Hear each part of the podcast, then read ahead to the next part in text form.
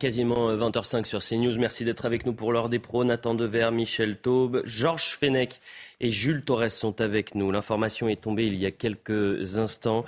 Une euh, enquête préliminaire pour viol et agression sexuelle a été ouverte le 5 juillet pour euh, examiner trois plaintes distinctes de femmes mettant en cause le réalisateur Nicolas Bedos, a indiqué mardi le parquet de Paris, confirmant une information donc de Mediapart. Le cinéaste âgé de 44 ans doit comparaître en février 2024 devant le tribunal correctionnel de Paris dans une autre procédure pour agression sexuelle en état d'ivresse après la plainte d'une femme euh, en juin dernier. Je me tourne évidemment vers vous, euh, Georges Fenech. On va essayer de traduire rendre ça le plus euh, clair possible pour les téléspectateurs en prenant énormément de précautions, puisque pour l'instant, il n'y a qu'une enquête préliminaire pour viol et agression sexuelle qui a été ouverte. Qu'est-ce que ça veut dire? Ben, À la suite des plaintes déposées contre Nicolas Bedos, le parquet ouvre une enquête préliminaire. Pourquoi une enquête préliminaire? Parce qu'on n'est plus dans les temps de la flagrance. Les faits remontent, euh, d'après ce que l'on lit, de 1999 à 2017. Donc le temps s'est écoulé. Donc on n'est plus en flagrance, qui permet une enquête flagrante avec plus de pouvoir pour le procureur. C'est une enquête préliminaire, c'est-à-dire il va y avoir audition, peut-être euh, garde à vue, euh, peut-être même une confrontation. Et s'il y a, euh, s'il apparaît au cours de, la, l'enquête préliminaire une suspicion que ces faits ont une matérialité, hein, avec les précautions évidemment que vous avez rappelées, eh bien là, on est en matière criminelle, le viol. Donc il faut nécessairement saisir, c'est obligatoire, un juge d'instruction mmh. euh, euh, qui, qui, dirigera euh, l'enquête ensuite avec d'autres moyens qui sont ceux du juge d'instruction. Si on fait étape par étape, enquête préliminaire et ensuite il pourrait être ou non, si indice grave, précis et concordant il y a, une mise en examen, c'est ça À l'issue de l'enquête préliminaire, les fonctionnaires, les enquêteurs de police vont prendre attache avec le parquet, avec le procureur, en disant voilà ce que nous avons, il faut un procès verbal de synthèse. Voilà les éléments et nous estimons qu'il y a des indices, par exemple. À ce moment-là, le procureur, c'est lui qui va apprécier euh, le niveau euh, de matérialité de ces indices graves et concordants pour euh, ouvrir une information. S'il estime que ça n'est pas étayé, qu'il y a un sérieux, il peut effectivement classer l'affaire. Mmh. À ce moment-là, les victimes elles-mêmes peuvent déclencher l'action publique en saisissant, en saisissant elles-mêmes le doyen des jeux d'instruction. Mais le cas le plus fréquent, c'est que le parquet saisit en enquête préliminaire par les enquêteurs qui lui rendent un procès verbal de synthèse s'il estime qu'il y a des indices graves et concordants, il saisit un juge d'instruction. Cette enquête qui a été ouverte le 5 juillet dernier pour examiner, je le rappelle, trois plaintes qui sont distinctes, mais il n'y a qu'une seule enquête préliminaire alors que c'est trois éléments différents? Oui, tous les faits sont regroupés auprès des mêmes enquêteurs puisqu'il s'agit du même auteur présumé. Je pense aux téléspectateurs qui nous regardent. Enquête euh, préliminaire, ouverte le 5 juillet. On est le 18, quasiment deux semaines. Est-ce qu'il est possible que Nicolas Bedos ait été, euh, été entendu euh, ces deux dernières semaines?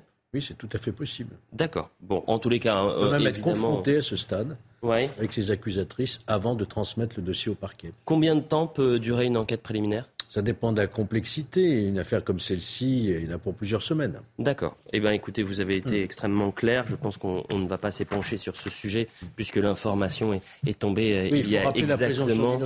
C'est ce que je veux dire. Bien sûr. C'est très important. Bah, évidemment. Quand bien même il y aurait une ouverture euh, d'information que la présomption, quand bien même il y aurait une mise en examen, quand bien même il y aurait un procès, quand bien même il y aurait multiples étapes judiciaires, il y a toujours la présomption d'innocence. Tant que l'individu n'est pas condamné Exactement. Et je pense que c'est très important de. Et on, l'a suivi ces derniers temps, et notamment euh, outre-Manche avec un, tout autre Benjamin, Mendy, euh, un sujet que vous avez pu traiter euh, le week-end dernier sur notre antenne. Voilà ce qu'on pouvait dire puisque l'information est tombée il y a quelques minutes. Venons-en à, à l'actualité du jour. Et c'est cet échange qu'il y a eu à l'Assemblée nationale. Je sais qu'on parle beaucoup de la bien-pensance de ces censeurs, de ces personnes qui refusent euh, le débat, euh, de ces personnes parfois qui sont au gouvernement, qui vont attaquer, menacer, euh, mettre une sorte d'épée de, Damoclès au-dessus de la tête de, ces news. C'est le cas par exemple de Rima Abdul-Malak, la ministre de la Culture. Meyer Habib, député Les Républicains, l'a interpellé aujourd'hui. Il l'a interpellé en lui disant il y a beaucoup de sujets sur lesquels on ne vous entend pas, Madame la ministre. Alors il est plus simple d'attaquer ces news que par exemple de réagir lorsque des journalistes de France 24, service public, euh, tiennent des propos absolument Écoutez Meyer Habib, c'était cet après-midi, vous l'avez peut-être pas entendu. Madame la ministre de la Culture, levez-vous, monsieur Hitler, il y a des personnes qui ont besoin d'être brûlées. Il incombe à chaque Palestinien de tuer un juif et l'affaire est close. Non, ce ne sont pas les propos d'un djihadiste, ni ceux de Salah Amouri, terroriste du FPLP reçu en héros à l'Assemblée nationale par l'extrême gauche. Ce sont des tweets de journalistes de la chaîne arabophone de France 24 appelant à la haine des juifs. Trois des quatre journalistes mis en cause sont toujours en poste et rémunérés par les impôts des Français. Aucune réaction de votre part face à ces propos néo-nazis. Vous qui vous alarmez le dimanche matin pour nos valeurs républicaines quand Jean-François Lejeune, jugé d'extrême droite, est nommé à la, tête du JDD. La vérité est cruelle. Le pluralisme des médias, comme pour le ministre de l'Éducation nationale, vous terrorise. Vous qui êtes si prompt à qualifier Bolloré, Européen, CNews d'ennemis de notre démocratie. Pour vous, tout ce qui est à droite, patriote ou intransigeant avec l'immigration et l'insécurité est taxé d'extrême droite. En revanche, vous gardez le silence sur l'antisémitisme niché durablement au cœur du service public. Madame le ministre, pourquoi cette hémiplégie intellectuelle N'oubliez pas jamais que votre ministère est celui de Malraux, euh, cet immense combattant contre l'antisémitisme. Mettez-vous le même zèle que celui déployé contre Vincent Bolloré, à moins que pour vous un milliardaire catholique breton soit plus dangereux pour la démocratie que les islamistes et les antisémites. Voilà pour les propos de Meyer Hamid. J'aurais adoré vous offrir la réponse de Mme Rima Abdulmalak. Mais elle n'a pas répondu. Sachez qu'à l'Assemblée nationale, lorsqu'il y a des questions au gouvernement, c'est la chef du gouvernement, donc Elisabeth Borne, qui va décider de qui répond aux questions qui sont euh, euh, posées par les députés. C'est Isabelle Rome, la ministre déléguée euh, à l'égalité femmes-hommes, qui va devoir s'en charger. On lui file la patate chaude, alors qu'on interpelle Rima Abdulmalak, qui se cache, qui se cache sur beaucoup de sujets. On le verra pendant cette émission. Et donc, c'est euh, euh, Isabelle Rome qui répond. Écoutez. Madame la Présidente, Madame la Présidente, Mesdames, Messieurs les députés, Monsieur le député Meilleur Habib, je reviens sur les attaques bah, du leader de la France insoumise contre le président bah, du CRIF, Jonathan Arfi, qui vous répond. le jour bah, ça n'est pas à la France se souvient qui vous répond. des 13 152 juifs rappelés et déportés sont indignes. Merci d'écouter les réponses qui vous sont faites. Monsieur, s'il vous plaît. Bah, vous choisissez vos questions, le gouvernement choisit ses réponses. Monsieur Olivier Faure pour le groupe socialiste, vous avez la parole. Alors dans ce brouhaha qui a été orchestré par euh, notamment euh, la France insoumise, on n'a même pas pu entendre euh, bien la, séquence, en tous les cas les propos de, de la ministre Rome. mais quel mépris pour Meyer Habib. Il interpelle la ministre de la Culture. Il ne demande pas à ce que ce soit Madame Rome qui réponde. Il l'interpelle, sur plusieurs points d'ailleurs. Et elle se cache. Elle n'y va pas. Nathan Dever. oui, moi dans, dans, ce que dit Meyer Habib, il y, a, deux choses qui me, qui me dérangent un petit peu. Premièrement, il en parle d'un antisémitisme niché durablement au sein du service public. Je pense qu'il faut faire très attention avec les caricatures dans le monde médiatique, de pas euh, dans un sens ou dans l'autre. Là, en l'occurrence, dans les faits qu'il rapporte, les tweets qu'il cite, qui sont des tweets absolument scandaleux, et même pas besoin de faire un dessin pour dire qu'ils sont antisémites et que ce sont des appels au meurtre, euh, certains, font, euh, les tweets certains font l'éloge d'Hitler, par exemple. C'était, c'était pas une journaliste de France 24, c'était une collaboratrice payée par une société de production différente qui a été virée de France 24. Qui était virée. Cette femme-là qui a écrit ça, elle a été virée parce que pour les tweets qu'elle a écrits. Une un journaliste, trois correspondants arabophones de France 24 ont été suspendus en début d'année par la chaîne. Donc, donc en l'occurrence, quand une chaîne quand il y a une journaliste, une, une, collaboratrice d'un média qui écrit des tweets scandaleux, la chaîne vire cette journaliste parce que les tweets sont scandaleux, dire qu'il y a un antisémitisme niché durablement dans le service public. C'est sur ça que vous je, vous arrêtez, Nathan mais Non, mais si vous voulez, c'est problématique parce que je pense qu'on joue pas avec les mots là-dessus, que c'est très. Ça, a existé dans l'histoire de France qu'il y a un antisémitisme niché durablement dans le service public, et là, ce n'est pas le cas. C'est ça que vous retenez sur toute cette séquence-là, grand bien vous fasse, mais peut-être qu'il y a des choses un peu plus euh, marquantes. Une petite remarque euh, la ligne éditoriale de France 24 et de RFI qui sont écoutés dans le monde entier. C'est un peu la voix de la France dans le monde entier. C'est quand même extrêmement grave leur ligne éditoriale. Et effectivement, il y a du deux poids, deux mesures sur beaucoup de sujets qu'ils traitent. Ensuite, sur le fond, il y a un mépris pour les parlementaires. il y a un mépris de l'exécutif pour le Parlement. Effectivement, Meyer Habib s'adresse à un ministre nommément, elle ne répond pas, son silence est quelque part un peu coupable elle aurait mieux fait de répondre. Euh, le fait de ne pas répondre, ça, ça c'est donner un peu raison à ce que dit Meir Habib. Donc je pense que Meir Habib est un lanceur d'alerte. Il, il, nous sensibilise sur la ligne éditoriale de, France 24 et de RFI, qui encore une fois prête Et sur le silence de Rima Abdulmalak, qui est la ministre de la Culture. Sur le silence complice, qui est plus complice et assourdissant de la ministre. Euh, c'est pas très étonnant le, silence de Rima Abdulmalak. Et ah bah si, vous quand disiez juste avant, Elliot, qui choisit Quel ministre répond? C'est le gouvernement. On sait qu'il va y avoir un remaniement dans les prochains jours, la semaine prochaine, en fin de semaine. Et en fait, Elisabeth Borne, elle n'a pas envie d'exposer plus que ça Ribé Abdul parce qu'elle va, elle va sans doute partir avant la fin de semaine. Bon, c'est un pari que vous faites. Je suis pas sûr de votre pari. Si vous voulez, on le tient. Alors là, je suis pas sûr du tout. Je suis pas sûr du tout de ce que vous dites. conforter pour justement. Euh, Autant certains qui ont été très offensifs à l'égard de, de CNews et qui ont préféré euh, médiatiser ces attaques plutôt que de s'occuper de l'école risquent de faire leur valise très rapidement. A fait la même chose. Je parle euh, de, de Papendiaï, bien sûr. Nathan a raison de rappeler que cette journaliste a été euh, licenciée, mais les trois autres, ils n'ont eu qu'un rappel à la loi, d'après ce que j'ai bien. Enfin, un rappel à l'ordre, si j'ai bien compris. Et comment se fait-il qu'ils sont toujours en exercice? Et ces faits ne relèvent pas uniquement de mise de la culture, mais peut-être aussi de mise de la justice, parce que c'est un délit. La provocation à la haine, et on pourrait imaginer que le centre Simon Wiesenthal, par exemple, qui est à l'origine de ce signalement, euh, puisse déposer une plainte devant, devant le parquet de Ce sont des journalistes arabophones, donc ils ne sont pas en France. Oui, mais enfin, bon, c'est... En tous les cas, juste une réaction de la ministre de la... Juste une réaction de Rima Abdulmalak qui a été... Euh, beaucoup plus prolixe pour s'attaquer à euh, Vincent Bolloré, au groupe Canal+, CNews ou encore C8 aurait été peut-être euh, intéressant. Oui, ça, juste une réaction. mais non, mais vous ça, vous arrêtez sur. Non, moi, euh, je, n'aime pas les caricatures dans, dans, dans, aucune direction. Ça veut dire. oui, mais ce qui vous marque, c'est la première caricature. C'est pas. Je pense qu'on ne répond pas à une caricature par une caricature opposée. Parce que vous considérez comme caricature.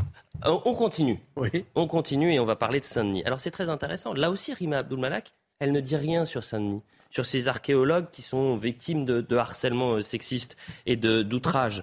Il n'y a pas de plaintes pour l'instant qui ont été déposées. Alors, pour le coup, c'est Isabelle Rome qui serait compétente. Non. Alors, je vais vous dire pourquoi. Parce ah. que le ministère de la Culture réalise l'inventaire des sites, ah prescrit, autorise et contrôle les opérations archéologiques, protège le patrimoine archéologique, contribue à son étude et valorise les résultats de, recherche. Ce sont des collaborateurs que fait Madame... du ministère de la Culture Merci. qui ont été attaqués. Merci. Alors je ne le savais pas ce matin, mais je le précise ce soir parce que je suis allé chercher. Je me suis dit mais à qui appartient en quelque sorte le travail de recherche. Qui est compétent pour soutenir ces archéologues qui, à Saint-Denis, ne peuvent plus faire leur travail en débardeur, dans des positions accroupies, sous peine d'avoir des remarques. On est obligé de pancarter euh, le site. On va écouter euh, peut-être d'abord les, les Dionysiens, les, habitants de Saint-Denis, euh, qui évidemment sont choqués manque de respect de, des gens qui travaillent. Et puis ce, côté, il y, a un côté religieux derrière. Hein c'est parce qu'une femme ne doit pas euh, ne doit pas montrer ses jambes, etc. Bah, ils ont le droit de faire euh, euh, ce qu'ils veulent. En plus, ils travaillent. C'est pas pour faire passer le temps un truc comme ça. Voilà. On est dans un pays de démocratie quand même, non? Elle s'habille comme elle veut, elle fait ce qu'elle veut, voilà. Les gens, ils font leur boulot. Il vaut mieux laisser faire leur boulot tranquille. Ça sert à rien de, de les embêter. On va réécouter euh, également deux réactions politiques qu'on avait ce matin. Euh, d'un côté, euh, Laurent Jacobelli, député du Rassemblement national, et de l'autre, M. Bagayoko, qui est chef de file, la France insoumise à Saint-Denis, de salle de ambiance qu'on est obligé de mettre des affichettes pour expliquer qu'en France, on n'insulte pas une femme qui a les bras nus. C'est-à-dire qu'on en est là. On a tellement importé d'autres cultures, on les a tellement laissés s'imposer qu'aujourd'hui, on est obligé d'écrire des évidences. Mais Jamais il n'y a eu autant de recul euh, du droit de la femme que récemment à cause de cela. Jamais il y a eu autant de recul du droit des homosexuels dans certains quartiers à cause de cela. Jamais il y a eu euh, autant de recul des droits euh, des Français de confession juive à cause de cela. Et donc on ne va pas continuer comme ça longtemps. Il faut maintenant réimposer nos valeurs. En France, la femme a le droit de travailler. 78% à la fois de la population française se disent victimes de violences sexistes et en particulier à quasi 30% sur le milieu euh. Donc ça, c'est quand même un constat pour identifier que Saint-Denis n'est pas un îlot où euh, ces phénomènes euh, sont, sont, sont, étrangers. On n'a pas eu y compris à visage caché, d'interviews de femmes qui travaillent sur site, ni de syndicats qui ont relayé ça. Donc est-ce que ça veut dire que ça les invalide? Non, ça les invalide pas. Mais la question, pour être concrète par rapport à ce que vous posez, c'est de dire qu'est-ce qui se passe sur ce site-là? On est sur un site en hypercentre, donc avec un projet d'aménagement qui est quand même pas, entre guillemets, le premier projet d'aménagement euh, du centre-ville de Saint-Denis. Je vous rappelle que la basilique de Saint-Denis a obtenu des fouilles depuis des années, que euh, tout le secteur, entre guillemets, de l'hypercentre est euh, bien connu pour avoir des fouilles régulières. Et c'est la première fois, et c'est vrai, c'est la première fois en tout cas, qu'en responsabilité, nous avons pu entendre parler de, de, cette situation-là. Donc ça ne veut pas dire que c'est quelque chose de complètement étranger à la société française et à la société, en tout cas locale. Il y en a un qui voit un problème de société de manière générale et un autre qui voit un problème communautaire. C'est deux choses complètement différentes. Le fait d'avoir une drague lourde ou un outrage sexiste dans l'entreprise, on sait que ça existe, etc. C'est une chose qui est condamnable. Mais là, c'est pas du tout ça. C'est une réaction identitaire, culturelle, pour vouloir imposer à une femme un type de vêtement. Ça n'a rien à voir on ne peut pas confondre ça avec les 78% dont il parle. Mais écoutez, ça c'est votre regard. Le, Jules, non Pierre, le pire dans, tout ça, ah. c'est on a eu le chef de, de file de, LFI en Saint-Denis, donc le maire de Saint-Denis est un maire PS, un mec qui est assez proche de, la France insoumise. Euh, mais on a vu là sur le documentaire euh, une affiche. Euh, l'affiche qui l'a mis là? C'est la mairie. C'est la mairie de Saint-Denis. La mairie de Saint-Denis en France aujourd'hui est obligée de mettre des affiches sur un site archéologique pour dire aux passants, aux badauds, d'adopter un bon comportement quand ils voient des femmes. Vous vous rendez compte ou pas ben, et on vient. sais ce que j'ai dit au chef de, de file La France Insoumise. Je lui dis quand j'ai appris cette, information, je, je, suis tombé de ma chaise et j'espère que euh, tous les médias vont pouvoir essayer de creuser, de, de, de relayer cette information. Et Georges Fenech, en vrai, vous avez raison. Vous avez raison, c'est-à-dire qu'il y en a certains qui vont expliquer que c'est un problème général et que là, on n'est pas sur un problème communautaire. Bon, bah voilà, il y en a certains qui vont noyer le poisson. Culturel et identitaire, bien sûr. Vous êtes bien discret, euh, ah ben, Monsieur Top. Dire, euh, le, le, féminisme à deux vitesses est malheureusement euh, très répandu dans, dans, notre société et j'aimerais bien voir les organisations féministes soutenir ces, ces, archéologues parce qu'encore une fois, effectivement, quel recul démocratique d'être obligé de mettre des affichettes qui ne sont en plus pas du tout respectés par ceux qui les, par ceux qui les voient. Et oui, c'est un phénomène communautaire qui est lié à certains quartiers, notamment une bonne partie de la Seine-Saint-Denis. On le sait très bien. Dans Paris, c'est la même chose. Hein. Vous avez énormément de, de, de faits d'outrages sexistes euh, qui sont dans certains quartiers. on voit on voit l'affiche euh, à l'antenne. Adoptez le bon comportement. Nous vous demandons de respecter le travail des femmes archéologues qui travaillent chaque jour sur ce chantier de fouilles. Nous vous rappelons que tout manque de respect à leur égard fera l'objet d'une dénonciation et de poursuites, comme le prévoit la loi. Ces femmes archéologues qui sont, attaquées, où est Madame Rima Abdul La ministre de la Culture, qui est en charge de, ces personnes-là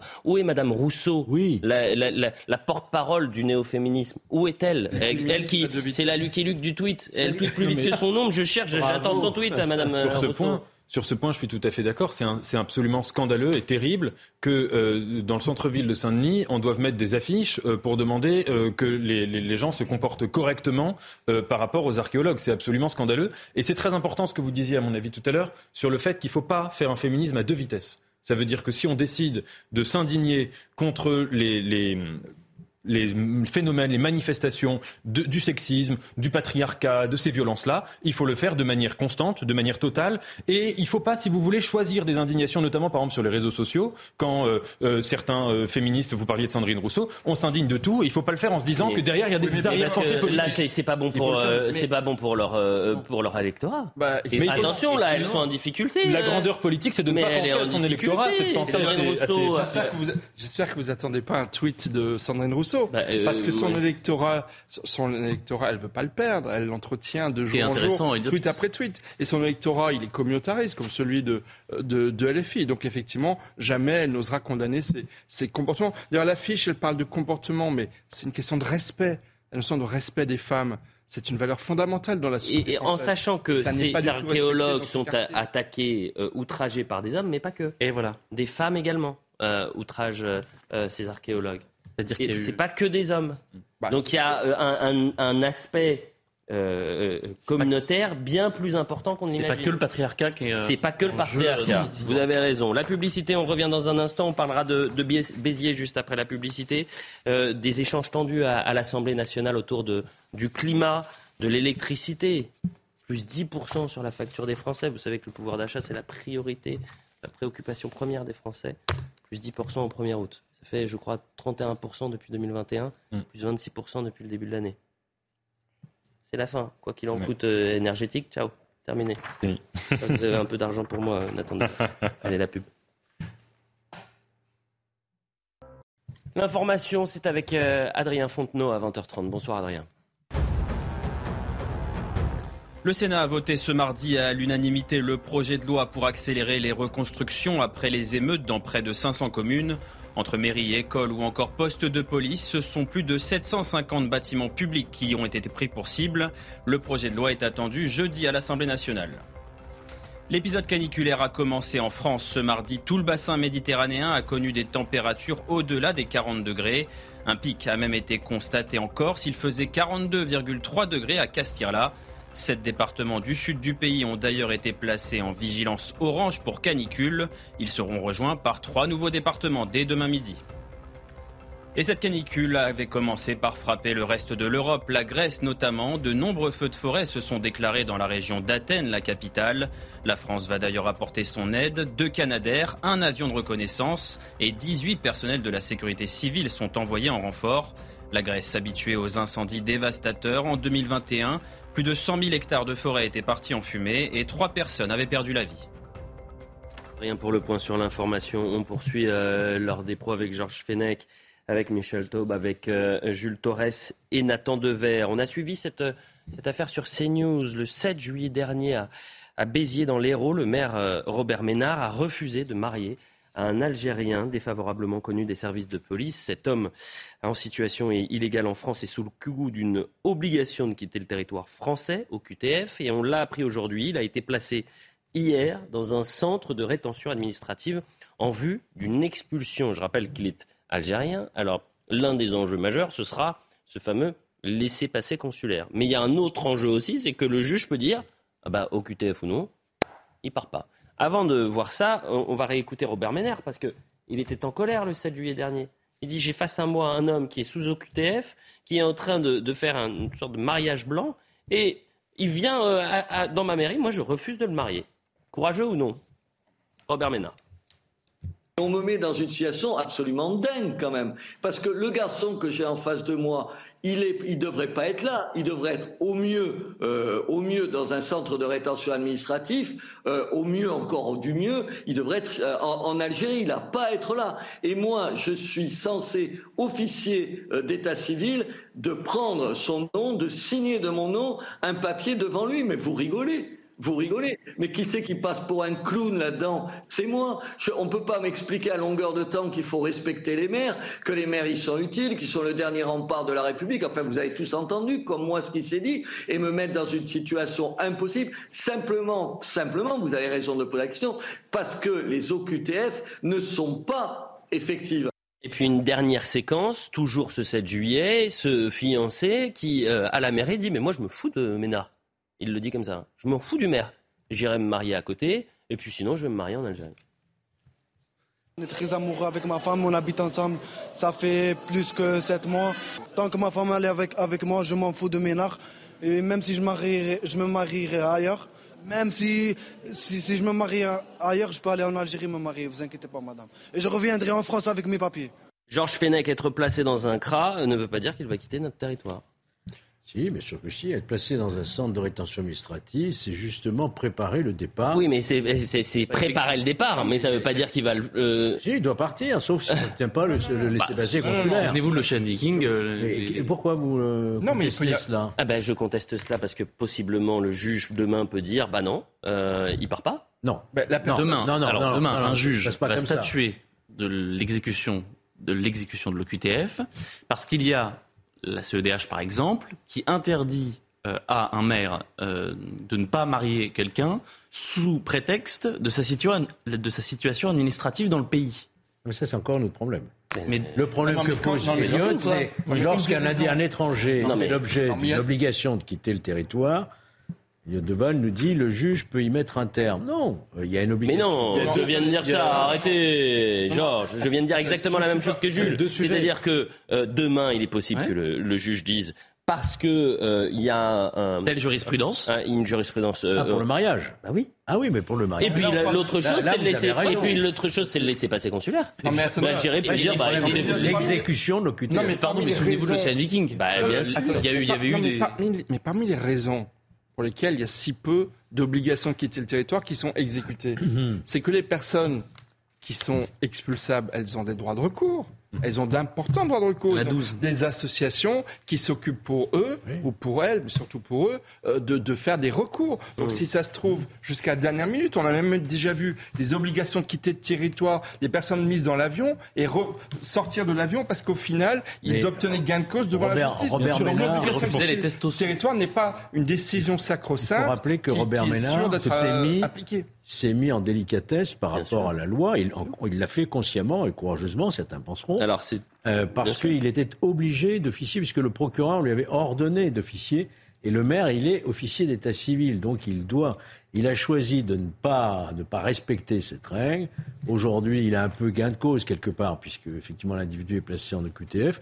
Mais ce qu'il faudrait, c'est qu'il y ait une, lo- une loi intervienne pour régler Le mariage entre un citoyen français et une personne en situation ré- irrégulière est encadré par l'article 12 de la Convention européenne de sauvegarde des droits de l'homme et du citoyen. Il est impossible d'interdire à une personne de se marier, sous prétexte de sa religion, de sa couleur de peau ou de sa situation aux yeux de l'administration du pays dans Mais ce qu'a lequel dit il vit. Robert Ménard à l'époque, Tout l'enjeu est là. ce qu'a dit Robert Ménard, c'est qu'il suspectait un Un mariage blanc, il est algérien, il a mariage 23 ans, il veut épouser une française de 6 ans de plus avoir que lui, déjà mère de 3 enfants, Tout sans le mariage tout blanc à plein de... Ah, mais le- le- tout l'enjeu, c'est que euh, les, les deux, les deux fiancés avaient, euh, avaient été auditionnés par la justice. Il y avait une enquête pour savoir si c'était un mariage blanc ou non, qui avait montré qu'ils étaient, ensemble depuis sept mois de mémoire, qui euh, c'était manifestement, selon l'enquête, au terme de l'enquête, c'était un vrai couple. Raison pour laquelle le parquet avait dit qu'il fallait qu'ils se marient. Et tout l'enjeu et tout le paradoxe, au-delà même de, de nos avis politiques euh, singuliers, c'est que, en fait, il y a un vide juridique là-dessus.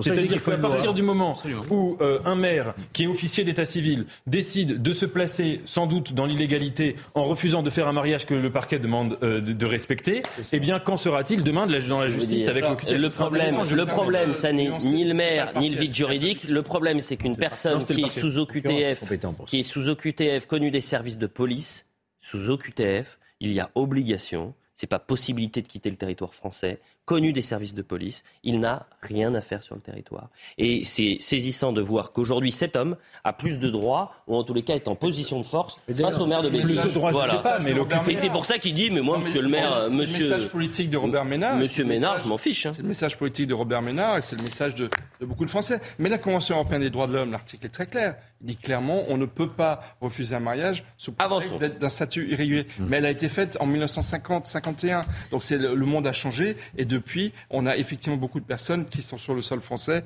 et qui violent constamment la loi ou très souvent la loi et qui du coup sont éligibles à l'expulsion. En 2019, le chef de l'État Emmanuel Macron s'était engagé à exécuter 100% des OQTF. Aujourd'hui, c'est 12, 13, 14% minimum.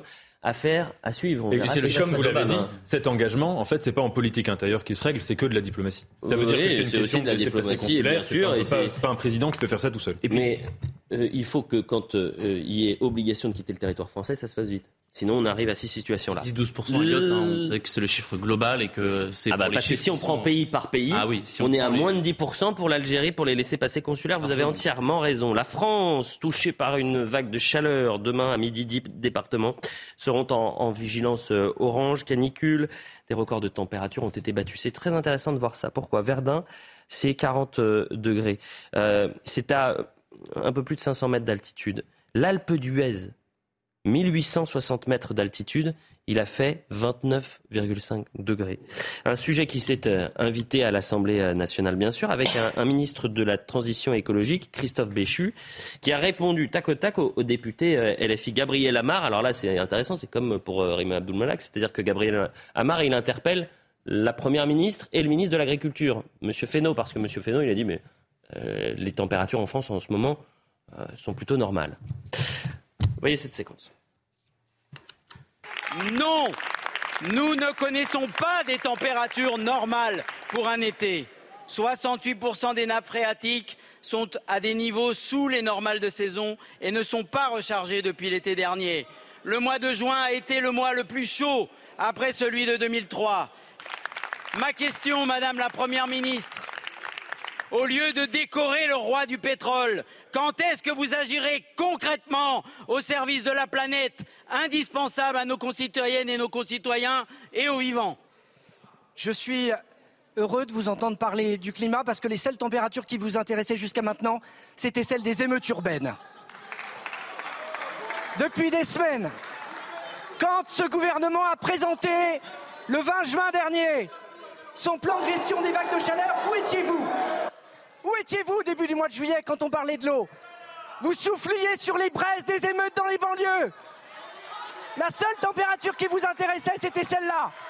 Vous essayez de faire S'il vous plaît, mes chers collègues, un peu de calme. De La planification écologique, c'est nous. Les budgets, c'est nous. Le plan, S'il vous plaît. L'adaptation, c'est nous. Un peu de silence. Désolé. Il vous reste l'outrance. Il vous reste les fake news à la Madame Rousseau sur les 60 degrés. Et il vous reste, pour le reste, le fait de confondre l'écologie politique avec la sauvegarde de la planète. C'est peut-être la dernière phrase la plus intéressante. C'est-à-dire que souvent, malheureusement, euh, du côté de euh, l'extrême gauche ou euh, de l'écologie, on confond dogmatisme avec politique sur le climat. Et, et, on l'a très bien vu cette semaine et la semaine dernière avec Sandrine Rousseau, qui nous explique qu'il fait 60 degrés en Espagne, ce qui était factuellement faux. Voilà. Et ça, c'est peut-être la dernière phrase au-delà euh, des Dubrois, des, euh, des émeutes, parce qu'ils sont évidemment démonétisés, euh, la France C'est vrai. Et c'est la grande question de savoir si l'écologie, c'est une question qui anime même la pensée écologique, si l'écologie doit être motivée par un sentiment de peur. Ça a été théorisé notamment par Hans Jonas, qui dit que la peur doit vraiment animer l'écologie. Moi, j'ai l'impression qu'au contraire, la peur est très mauvaise conseillère en politique et que justement, quand on prend un problème au sérieux, quand on prend le problème de la catastrophe climatique au sérieux, précisément, il faut le faire avec sérénité. Et quand je dis ça, c'est pas pour relativiser, c'est pas pour dire oh là là, c'est pas grave, oui, nous euh, ne pas rien. climato-sceptique en disant cela. Non. Sauf qu'on va vous dire oh là, oh le climato-sceptique, il est sur le plateau. mais non, mais je suis très sérieux, vous plaisantez. Mais regardez, vous avez raison sur la peur. Le GIEC, par exemple, à chaque fois, c'est des dossiers euh, immenses où il y a trois à quatre hypothèses qui sont présentées. Quelle est l'hypothèse qui est retenue à chaque fois par les médias? La théorie du pire. Regardez les articles. C'est souvent la même avancée par l'extrême gauche écolo. Hein. Elliot, puisque vous parlez de climat, permettez-moi une réflexion euh, un peu sur les bords. Alors restez Il y a un très mauvais climat ah. à l'Assemblée nationale. Écoutez, quand on voit depuis le début de notre émission une hmm. ministre qui ne répond pas à un député, des invectives, depuis le début de cette législature, comment voulez-vous que les Français puissent encore avoir confiance en la politique. Comment voulez-vous que les Français aillent voter alors qu'on a des taux d'abstention absolument inégalés? Moi, c'est ça que je retiens encore une fois de cette séance d'actualité. Il y a un climat vraiment délétère. Moi, j'ai trouvé excellente la, réponse du ministre Béchu. Je ne sais pas si ça va sauver son poste parce que d'aucuns considéraient qu'il n'avait pas vraiment imprimé euh, quant à prendre en charge justement la, la, planification écologique. Et puis finalement, il a quand même fait le job, il a fait passer certaines lois. Et je trouve que sa réponse a été à la fois bah, de circonstances en jouant un peu sur, euh, les mots et la température dans, les banlieues et, au niveau du climat, et en même temps à poser le problème effectivement de, de l'écologie politique. Et pour rebondir sur ce que disait Nathan, euh, non seulement la peur n'est pas bonne conseillère, mais la peur, elle tétanise. La peur, elle rend inactif, elle rend complètement passif. Et donc, effectivement, le fonds de commerce d'Europe Écologie Les Verts et de l'EFI, c'est effectivement de grappiller quelques voix électorales, mais ça n'est pas d'être efficace en matière de lutte contre le réchauffement climatique. Autre sujet ce soir, éminemment important pour les Français, première préoccupation, à savoir le pouvoir d'achat. Si vous nous regardez ce soir à 20h42, dans deux semaines, le 1er août, votre facture d'électricité va augmenter de 10%, alors que le gouvernement avait dit il n'y aura pas d'augmentation. En tous les cas, il n'y aura pas de rattrapage sur ce bouclier euh, tarifaire. Plus 15% en février, plus 10% donc en août, hausse totale 26,5% depuis le début de l'année. Ça fait cher, très cher, trop cher, disent certains. Voyez le sujet de la rédaction CNews. La hausse de 10% n'est pas une surprise. En avril dernier, Bruno Le Maire avait annoncé la fin progressive du bouclier tarifaire sur les prix de l'électricité. Un tarif révisé deux fois par an, en août et en février. La prochaine augmentation serait donc à prévoir pour février 2024. Le choix qu'a fait l'État, euh, c'est de faire euh, un balancier entre quoi qu'il en coûte et protéger les Français. Ils avaient annoncé que cette hausse, elle serait progressive, donc c'est ce qui est en train de se passer. Le gouvernement prévoit une augmentation progressive des tarifs, 10% le 1er août 2023, 17% en février puis en août 2024 et 17% en janvier 2025. Dans le contexte d'inflation, c'est un nouveau coup dur pour les consommateurs qui voient leurs factures augmenter chaque année. Euh, là, ça va être euh, une centaine d'euros euh, à payer en plus en moyenne pour les, pour les foyers français. Donc c'est significatif. Ça vient après une hausse de 15% en 1er février de cette année. La réduction du bouclier tarifaire permettrait à l'État de faire des économies de près de 14 milliards d'euros dans le budget 2024. Une bataille de communication entre l'opposition et la majorité. Je rappelle que Bruno Le Maire, le 30 mai dernier, avait dit les consommateurs euh, français ne verront aucun rattrapage sur la facture en 2023. Ça, c'est en mai 2022 qu'il dit ça, le 30 mai. Mais euh, l'entourage de Bruno Le Maire a très rapidement euh, réagi. Il n'y a aucune compensation ni aucun effet de rattrapage, comme dit Marine Le Pen, mais seulement, comme c'était annoncé, une baisse de la prise en charge du bouclier tarifaire. L'État continue de dépenser des milliards pour limiter le coût de l'inflation sur les factures, et ce sera encore le cas en 2024. Sauf que l'État a tellement dépensé, on a tellement plus d'argent qu'aujourd'hui on est contraint, forcé de dire écoutez, ce bouclier tarifaire, il va réduire comme pot de Mais Elliot, avant cela, le vrai scandale, c'est le fait que l'électricité augmente. Pourquoi l'électricité augmente alors que son coût de production n'augmente pas Parce qu'on est, est, lié à un règlement européen, la reine, qui fait que le, prix de l'électricité est corrélé au prix du gaz, qui a décidé ça au prix du gaz allemand. Alors qu'on vienne m'expliquer, nous expliquer pourquoi ce qu'ont réussi à faire les Espagnols et les Portugais à se retirer quasi unilatéralement de cet accord, nous, on ne pourrait pas le faire. Il faudra bien se retirer de cet accord qui bénéficie uniquement aux Allemands et qui préjudicie aux Français.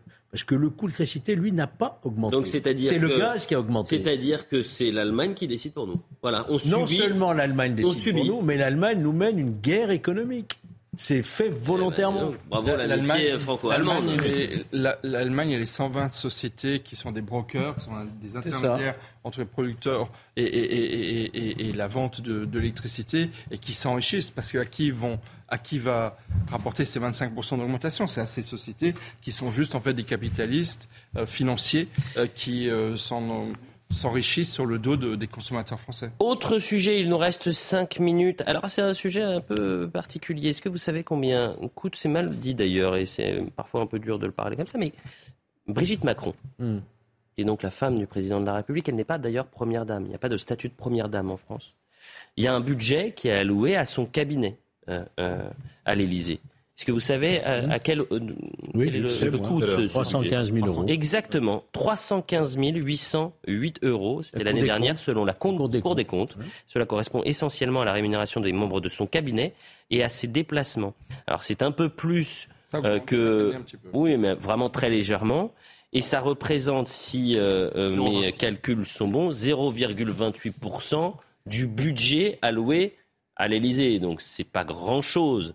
mais 315 000 euros euh, pour euh, euh, le bon fonctionnement du cabinet de la femme du président de la République, qui a été plus réactif sur le harcèlement scolaire que le ministre Papendiaï. Hein. Disons-le. Heureusement qu'elle était là. Oui, c'est vrai. Heureusement qu'elle était là pour la famille de l'INSEE, par exemple. Elle reçoit en moyenne. Donc, il faudrait peut-être lui en donner un peu plus. Elle reçoit et un peu moins à 11 000 lettres, semble-t-il, en moyenne. Oui. Donc, il y a tout un cabinet qui est là pour aussi aider à répondre moi, je ne suis pas choqué hein, par ce, montant. Ce montant Et en plus, ces, euh. frais, de représentation, euh, d'habillement et tout, n'entrent pas dans, ce budget. Non. Ce qui veut dire que soit elle les prend sur elle-même, soit, j'imagine... Non, non, ce sont les maisons de couture qui, lui prêtent, qui lui prêtent ses, robes. Et, ce en quoi elle représente très bien la France, je trouve. Bien sûr. À chaque fois, elle est... 14 déplacements officiels aux côtés de son mari en 2022, 16 déplacements en France sans le, le président.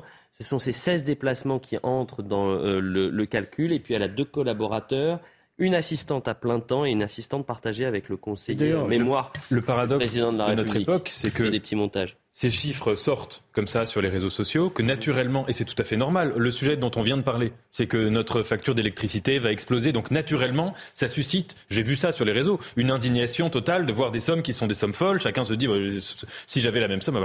Donc le paradoxe, c'est que par le passé, quand il n'y avait pas ces enjeux-là, eh bien, les présidents pouvaient prendre euh, des mesures qui étaient importantes. Par exemple, rénover l'Elysée, c'est extrêmement important, notamment pour les relations diplomatiques. Quand on reçoit un chef d'État étranger, on a besoin d'avoir une Élysée euh, qui, qui, est rénovée. Et aujourd'hui, naturellement, c'est beaucoup plus difficile pour un chef d'État quand il veut entreprendre de rénover l'Élysée, etc. Puisque même les frais mais, J'entends, mais en tous les cas, il faut rendre à César ce qui est à César, du moins à Emmanuel Macron, la transparence autour de son coup. Attendez, Georges, c'est important de le rappeler ça parce que à partir de 2017, c'est Emmanuel Macron qui a dit bon bah écoutez on va être transparent sur le coup. Et d'ailleurs euh, par exemple en 2012 euh, il serait euh, deux fois plus important c'est discutable cette transparence. Emmanuel Macron avait parce que parfois il, est nécessaire qu'il y ait une certaine forme non pas d'opacité au sens de la corruption des choses cachées etc mais je le dis par exemple quand des présidents comme François Mitterrand comme Pompidou avaient pris la décision de rénover profondément l'Élysée évidemment que ça a eu par exemple un impact diplomatique concret et évidemment qu'à l'heure des réseaux sociaux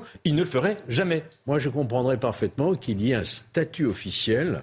De première, dame Oui, d'ailleurs, Emmanuel Macron l'avait dit avant son premier quinquennat, enfin au moment où il était élu la première fois, qu'il envisagerait effectivement de donner, de faire donner un statut officiel comme ça existe par exemple aux États-Unis. Mm. Il est évident que le conjoint a un rôle de représentation. Euh, elle est ambassadrice, euh, ambassadrice et porte-parole pour les pièces jaunes. Bien sûr, euh, elle, a un rôle. Beaucoup du handicap, très proche aussi pour, pour les enfants victimes de, de harcèlement, je le répète. Hein. on, sortirait elle a été trois fois plus rapide en, en, dix fois moins de temps que, que Papendiaï. Comme Georges a été un, un éminent député de la nation, moi je saluer la euh, René Dosière, qui a été le député qui, pendant des décennies, s'est battu pour qu'il y ait un minimum de transparence sur le budget de l'Élysée. Parce que euh, l'exécutif n'aimait pas trop que le législatif s'en occupe. Donc cette transparence dont on discute aujourd'hui, on la doit beaucoup à René Dosière. C'est vrai, il a fait un, travail remarquable euh, en, la matière. Eh bien, écoutez, c'est déjà terminé. Vous oh. avez vu comme ça passe si vite. Un grand merci à tous les quatre. Merci, Nathan, merci Jules, merci Michel, Mr. George. Merci, Elliot. C'était un beau, une belle soirée. Merci à tous les quatre. Je vais remercier toutes les équipes en, régie. Émeric à la réalisation, Philippe à la vision, Anatole Osson, Benjamin No, Lucas Buzitil, Kylian Salé à la préparation. C'est le trio magique. Ils sont extraordinaires. Les émissions sont à revoir sur cnews.fr. On se retrouve demain matin pour l'heure des pros.